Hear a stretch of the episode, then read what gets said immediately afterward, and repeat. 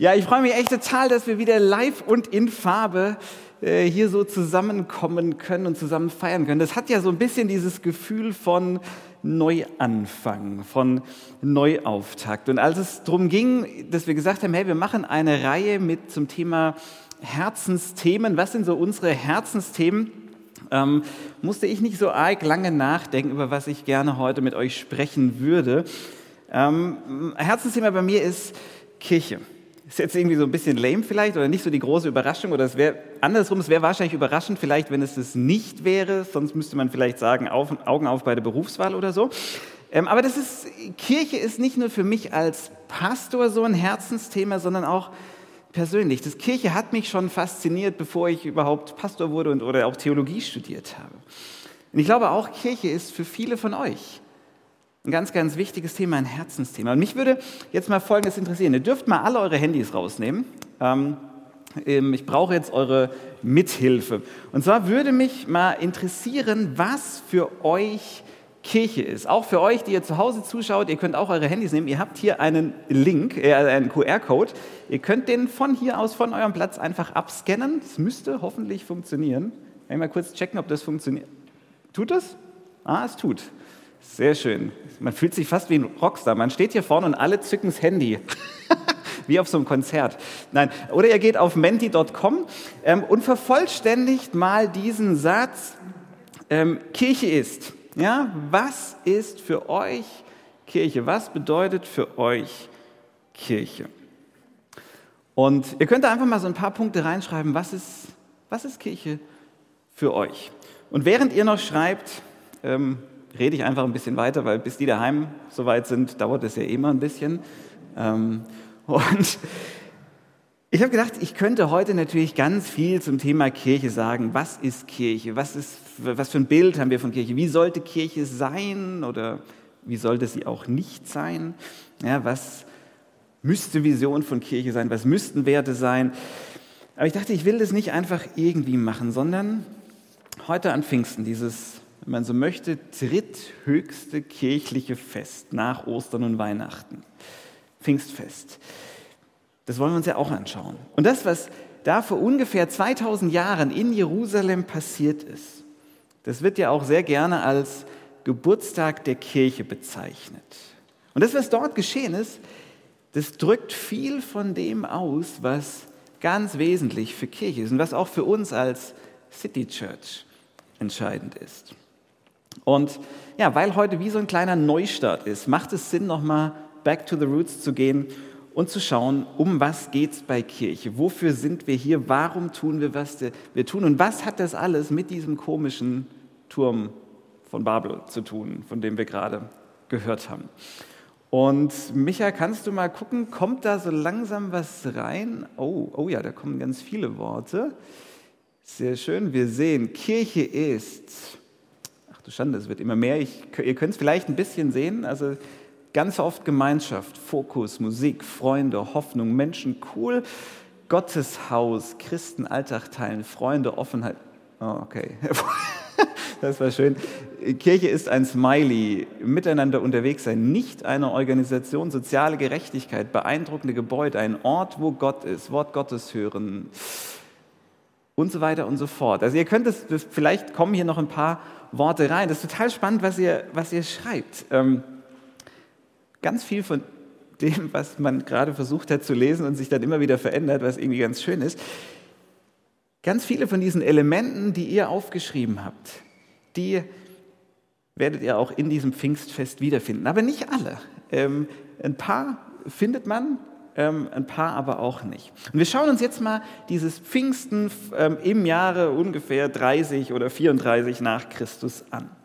Das Pfingstfest, das war ja kein isoliertes Ereignis, sondern eigentlich ist Pfingsten der Abschluss der Osterzeit. Und so kurz Zusammenfassung, falls ihr vergessen haben solltet, um was es an Ostern ging. Ähm, Ostern, Jesus wird gekreuzigt, er wird am dritten Tage von den Toten auferweckt und im Glaubensbekenntnis, was alle Christen vereint, da heißt es ja dann ungefähr folgendermaßen, am dritten Tage auferstanden von den Toten, aufgefahren in den Himmel, er sitzt zur Rechten Gottes und so weiter. Ähm, das ist ja so, tak, tak, tak. Geht ganz schnell aufeinander hier in diesem Glaubensbekenntnis. Auferstanden von den Toten, zack, aufgefahren in den Himmel. Aber das verkürzt die Sache so ein bisschen, denn zwischen Auferstehung, Ostersonntag, und aufgefahren in den Himmel, da vergehen 40 Tage. 40 Tage, in denen Jesus immer wieder an den unterschiedlichsten Situationen taucht er bei seinen Jüngern auf. Und er gibt ihnen 40 Tage lang einen Crashkurs in Sachen Reich Gottes. Er begegnet ihnen immer und immer wieder und erklärt ihnen immer und immer wieder, was hat das mit diesem Reich Gottes so auf sich? Ja, wenn der Himmel auf die Erde kommt, wenn es nicht nur in seiner Person an einem Ort geschieht, sondern wenn der Himmel die ganze Welt durchzieht, wenn der Himmel die Welt durchdringt an allen Ecken und Enden, wenn sein Reich wächst. 40 Tage Crashkurs. Am Ende dieses 40-tägigen Kurses sagt Jesus zu seinen Jüngern Folgendes. Ihr werdet die Kraft des Heiligen Geistes empfangen, der auf euch kommen wird. Und ihr werdet meine Zeugen sein in Jerusalem und in ganz Judäa und in Samarien und bis ans Ende der Erde. Und die Jünger, die hören das und stehen da und denken so, äh, Moment, wir, jetzt, wir in Jerusalem, Jesus, das ist gefährlich, da wird man gekreuzigt, du solltest dich erinnern, ist nicht so lang her. Also bitte nicht, Samarien, oh, das ist eklig, die sind unrein, das, das wollen wir auch nicht. Ende der Welt, das klingt ziemlich weit weg. Ja, also wir, wir, und Jesus sagt, ja, ihr werdet es tun. Ihr werdet meine Zeugen sein. Aber ihr werdet es nicht aus eigener Kraft machen. Denn wenn ich ehrlich sein soll, dann seid ihr ab und zu ein ziemlich erbärmlicher Haufen von Angsthasen. Hat er so nicht gesagt, aber ich glaube, das kann man zwischen den Zeilen rauslegen. Und deswegen, deswegen macht ihr das nicht alleine. Ihr müsst es nicht allein machen. Ihr werdet die Kraft des Heiligen Geistes bekommen. Und dann, wenn das losgeht, dann seid ihr nicht mehr aufzuhalten. Und sprach's und verschwand in den Himmel. Himmelfahrt. Jesus, so wird es da beschrieben, der fährt dann Wolkenaufzug whoop, nach oben und die Jünger stehen da, gucken ihm hinterher und kommen gar nicht mehr weg vom Gucken. Sie starren Löcher in die Luft und gucken nach oben und er ist weg. Und während sie noch so Löcher in den Himmel starren, da kommen zwei Engel, die sagen, ey ihr Lieben, habt ihr es habt nicht gehört? Hört auf, in den Himmel zu starren, der kommt da jetzt nicht gleich wieder runter. Ja, falls ihr das nicht mitbekommen habt, die Zeit, in der ihr euch hinter Jesus verstecken konntet, die Zeit, in der ihr Jesus alles handeln lassen konntet, in, die, in der er für die Wunde, für die guten Geschichten, für die Berührungen, für die Beziehungen zuständig war, die Zeit, in der er die Gespräche über Reich Gottes mit anderen geführt hat. Die Zeit, in der er Gott vorgelebt hat. Die Zeit, in der er den Himmel auf die Erde gebracht hat. Die ist jetzt vorbei. Hört auf, Löcher in den Himmel zu starren. Ihr seid dran.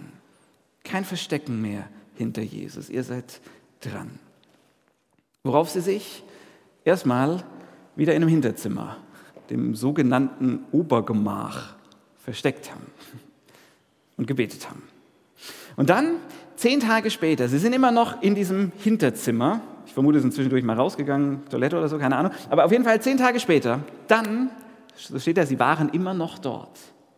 Dann kommt der Heilige Geist. Und das, was jetzt passiert, jetzt ähm, kommt zum Herzensthema, zu meinem Herzensthema. Und wenn ich jetzt sage, das ist ein Herzensthema, dann meine ich nicht diese krass spektakulären Geschicht, äh, Geschichten, die Lukas, der Schreiber der Apostelgeschichte, so aufführt, wenn er sagt, wie das vor sich ging, als der Heilige Geist kam. Er spricht davon, dass ein großer Wind das ganze Haus erfüllt hat, dass es gebraust hat, dass Feuerzungen sich auf die einzelnen Leute, auf die Köpfe niedergelassen haben. Also das ist jetzt nicht so mein Herzensthema, Feuerzungen, die auf Köpfe kommen und so. Ähm, das sind Bilder. Lukas verwendet Bilder, weil hier irgendwas völlig Außergewöhnliches, was völlig Übernatürliches geschehen ist. Und er muss das in menschliche Worte packen und nimmt diese Bilder. Also ich meine nicht dieses, dieses spektakuläre Geschehen als Herzensthema und Wind und so haben wir zurzeit ja auch eh genug, sondern ich meine die Implikationen und die Auswirkungen. Das erste ist, Gott sucht sich für diese Ausgießung des Heiligen Geistes, für Pfingsten, wo der Heilige Geist kommt, dass er den Heiligen Geist gibt, dass ab jetzt Gott sozusagen nicht mehr nur in Jesus gegenwärtig ist, sondern in allen Nachfolgerinnen und Nachfolgern. da sucht er sich einen super spannenden Termin für aus. Mein Gott hätte ja jeden x-beliebigen Tag nehmen können. Ja, Himmelfahrt, Jesus sagt, wartet auf den Heiligen Geist, habt ihr 48 Stunden gewartet, dann ist alles gut. Nee, er wartet zehn Tage bis nach Himmelfahrt. Warum? Zehn Tage nach Himmelfahrt wurde in Jerusalem das Schavutfest gefeiert.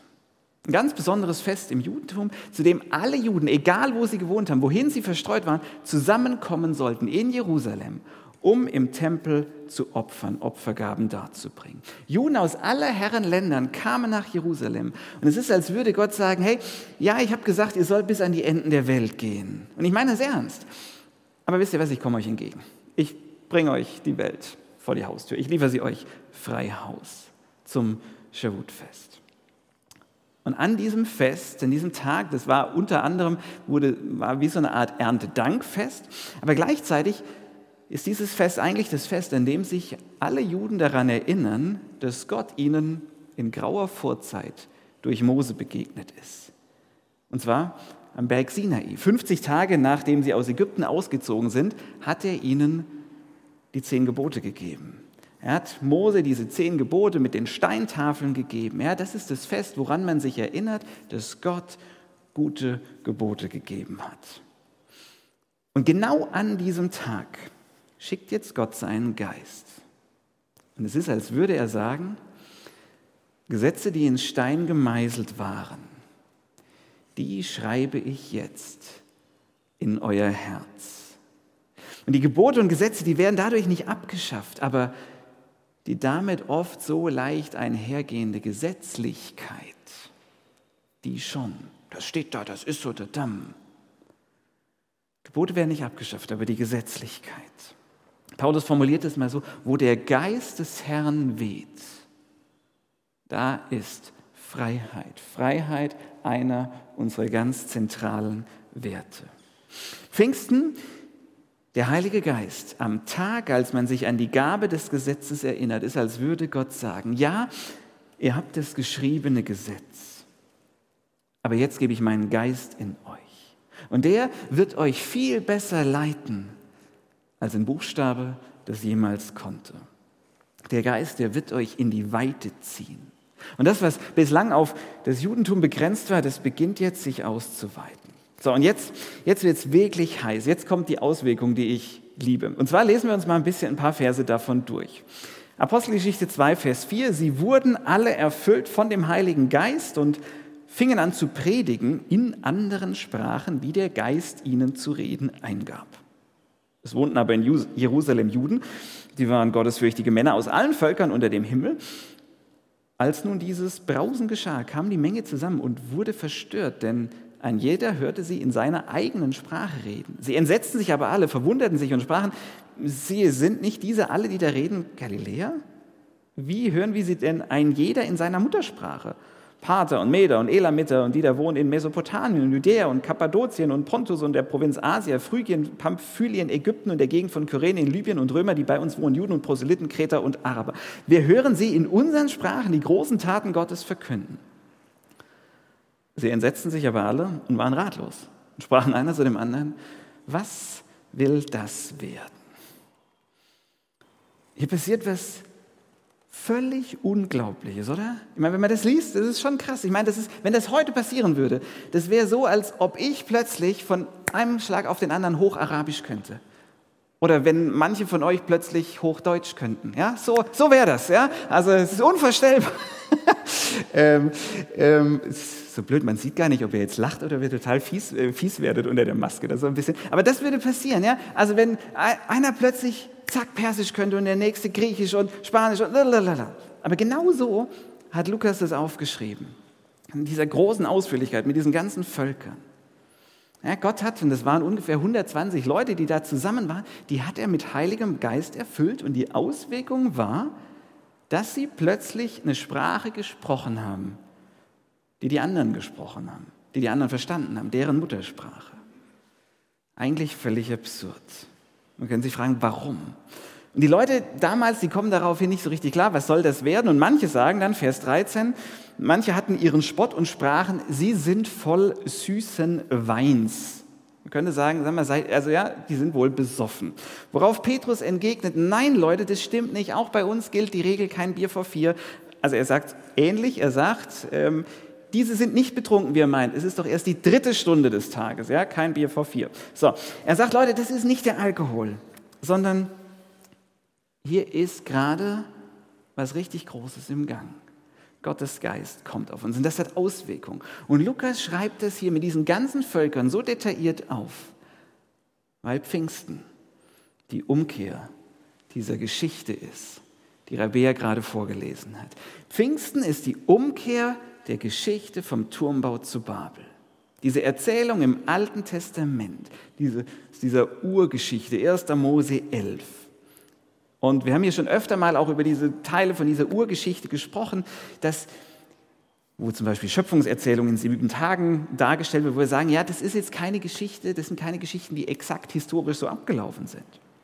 Ähnlich diese Geschichte vom Turmbau zu Babel. Diese Geschichte, ihr habt sie ja vorhin gehört, aber die geht ja ungefähr so, zu einer Zeit, als es nur eine Sprache gibt, kommen die Menschen auf die Idee, wir bauen uns einen Turm. Und dieser Turm, den machen wir so hoch, dass der bis in den Himmel reicht und dass wir in den Himmel reingucken können. Und dann, wenn wir so weit oben sind, dann sind wir die Kings. Und dann, und das liebe ich an diesem Text, der ist herrlich, der wird ja mit so einer Ironie geschrieben. Ich weiß nicht, ob ihr das vorhin gemerkt habt. Die wollen den größten Turm bauen in den Himmel und Gott muss herabfahren, um ihn sich anzugucken. Also das ist irgendwie schon lustig, wenn man denkt so, ich fahre erstmal 20 Stockwerke runter, dass ich den überhaupt sehe. Ähm, er muss herabfahren, um ihn anzuschauen, also so groß kann er nicht gewesen sein. Und dann verwirrt Gott die Sprachen, sodass sich die Leute nicht mehr automatisch verstehen.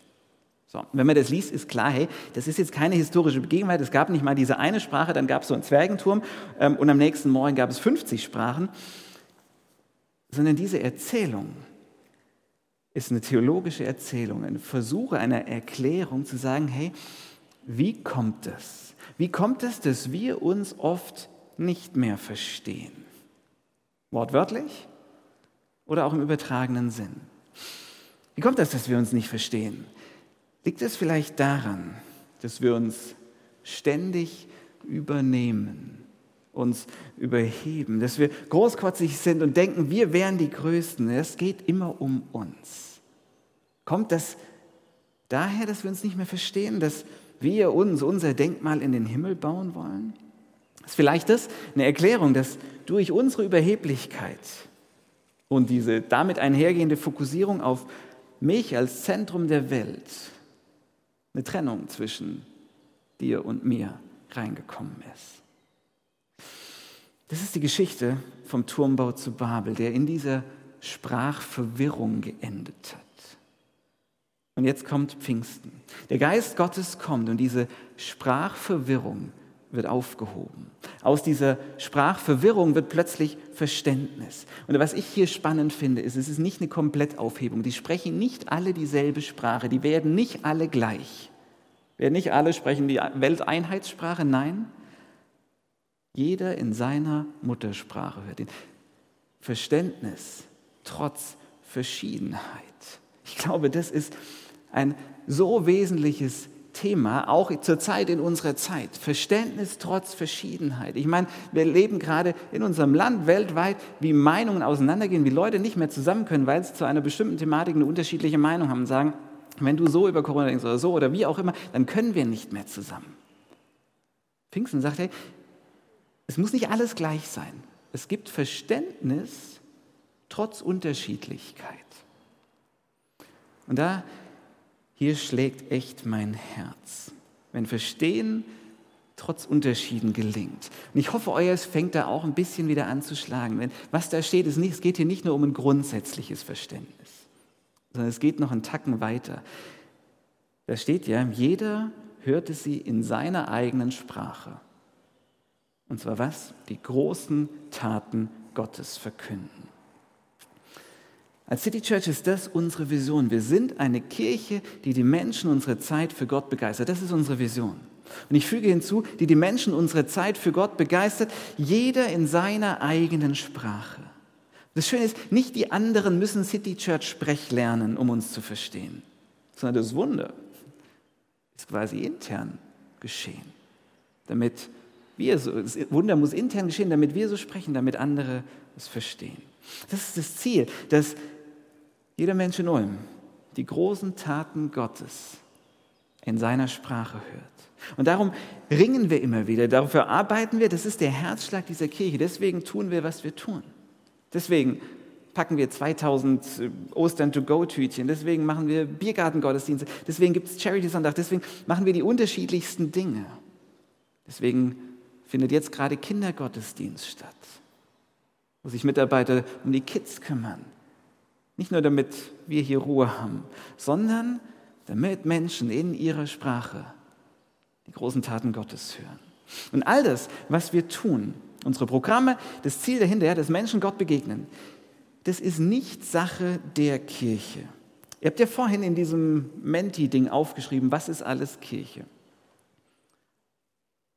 Und unter anderem gab es auch, ja, Kirche ist halt auch Organisation oder Institution. Kirche ist keine Institution. Und Kirche ist erst recht kein Gebäude. Dürfen wir uns übrigens September, Oktober wieder daran erinnern, wenn wir nämlich tatsächlich kein Gebäude haben, wenn hier alles umgebaut wird. Ähm, ja, das ist eine gute Erinnerung. Kirche ist kein Gebäude. Kirche hängt nicht am Gebäude, sondern Kirche. Kirche sind wir. Wir sind Kirche. Nachdem Petrus erklärt, Leute, die jetzt hier gerade alle so ein bisschen durcheinander reden, die sind nicht betrunken, ist ja noch früh, was abends passiert, keine Garantie, aber nicht um diese Zeit. Ja, die sind nicht betrunken. Da hält er eine Predigt, relativ lange Predigt. Und nachdem er den ganzen Zuhörern Jesus nahe bringt, in ihrer Sprache, da fragen sie, was soll, oh, krass, was sollen wir jetzt machen? Was sollen wir machen? Und Petrus sagt nicht, hey, tretet in unseren Verein ein oder kommt nächsten Sonntag zum Gottesdienst. Nein, er sagt, in Vers, äh, Kapitel 2, Vers 38, tut Buße und jeder von euch lasse sich taufen auf den Namen Jesu Christi zur Vergebung euren Sünden, so werdet auch ihr empfangen die Gabe des Heiligen Geistes. Ganz einfach, das tut ihr, sagt er. Und 3000 Menschen machen das an einem Tag.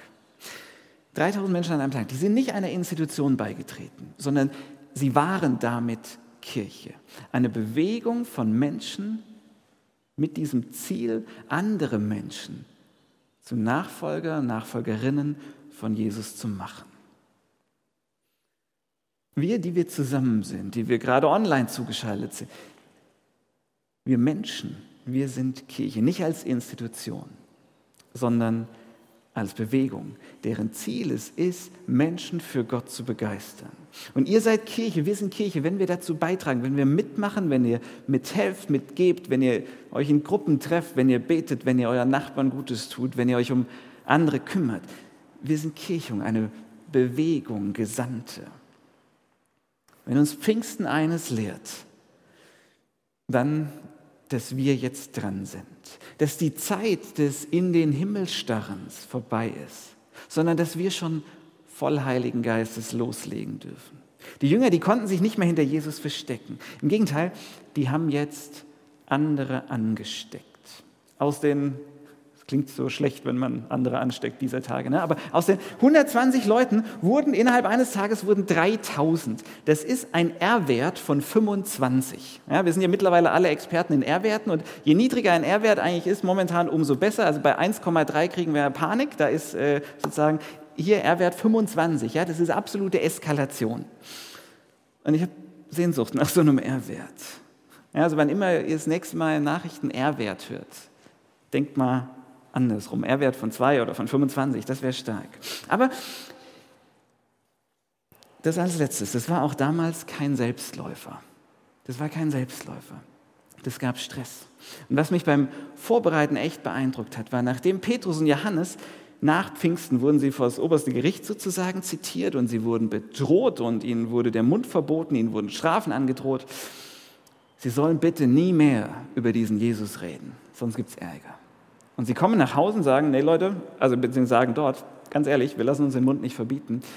Aber sie kommen dann zurück nach Hause zu ihrer Bewegung. Sie treffen sich mit ihren Leuten, ihrer Gemeinde, mit den Leuten, mit denen sie unterwegs waren. Und wisst ihr, was sie dann gemacht haben? Die haben gebetet. Und ich finde es spannend, für was sie gebetet haben. Sie haben nämlich nicht gebetet, dass sich die Situation entspannt und beruhigt und dass sie ruhig und gut das jetzt irgendwie weiter fortführen können, sondern nein, sie beten folgendes. Und nun, Herr, Gott, sieh an ihr drohen und gib deinen Knechten uns den Mut zu reden, äh, mit allem Mut zu reden, dein Wort. Strecke deine Hand aus zur Heilung, lass Zeichen und Wunder geschehen durch den Namen deines heiligen Knechtes Jesu. Und als sie gebetet hatten, erbebte die Stätte, wo sie versammelt waren, und sie wurden alle vom Heiligen Geist erfüllt und redeten das Wort Gottes mit Freimut. Die beten um Mut. Sie beten um Mut und darum, dass es richtig kracht. Sie beten, Gott, gib uns Mut, mach uns mutig, dass wir loslegen können in deiner Kraft. Und das ist was, das wünsche ich mir für mich, das wünsche ich mir für uns alle. Das wünsche ich mir für dich, dass du und ich, dass wir Mut bekommen. Dass ich Mut bekomme, mich vom Himmel schicken zu lassen. Dass du Mut bekommst, dich vom Himmel schicken zu lassen. Dass du so mutig wirst, dass Leute, die dir begegnen, sagen, hey, dich schickt, dich schickt der Himmel. Du hast mir Gott so nahe gebracht, wie ich es noch nie erlebt, noch nie gehört habe. Dich schickt der Himmel. In dir ist mir Gott in meiner eigenen Sprache begegnet. Dich schickt der Himmel. Sie beten um Mut. Das ist übrigens unser erster Wert von unseren zehn. Er ist hier als vorletzter aufgeführt. Mut, den haben wir mal folgendermaßen genannt. Wir rechnen mit Gottes Kraft und handeln. Deswegen beten wir mutig und gehen im Vertrauen voran. Wir beten mutig, aber starren keine Löcher in die Luft. Wir warten nicht, dass Jesus alles auf wundersame Weise für uns erledigt, sondern wir lassen uns vom Himmel schicken und gehen voran. Pfingsten Herzthema. Gott tritt eine Bewegung los, die nicht den starren Regeln, Ritualen und zehn Geboten aufgeht, sondern er schreibt Liebe in unser Herz, damit wir uns vom Himmel zu anderen schicken lassen können in ihrer Sprache. I love that. So, und ich möchte euch jetzt um eine Sache bitten. Ich möchte euch einladen. Ich möchte euch einladen, dass ihr mutig betet. Dass ihr um Mut betet. Dass ihr in den nächsten Wochen um Mut betet. Da, wo der vielleicht verloren gegangen ist. Dass ihr Gott um Mut bittet, euch schicken zu lassen. Ich lade euch ein, hey, kommt mit Gott ins Gespräch, sprecht mit Gott und sagt, hey Gott, zu wem, zu wem schickst du mich? Wem soll ich in seiner, in ihrer Sprache begegnen? Welche Sprache ist es denn? Zu wem schickst du mich? Wen soll ich vielleicht zum Biergarten einladen? Wem soll ich ein Gebet anbieten? Wem helfen? wem deine Größe in seiner, in ihrer Sprache näherbringen. Gott, zu wem willst du mich schicken? Wer ist die Person, die am Ende dieses Sommers sagen wird, wow, dich hat der Himmel geschickt? Wir haben einen riesigen Ehrwert. Wir müssen nicht auf den Geist warten, der ist da. Ich glaube, wir müssen nur auf die Gelegenheit warten, bis unser Mut groß genug ist, uns vom Himmel schicken zu lassen. Und dann kann Gott Großes tun. Gott segne euch. Amen.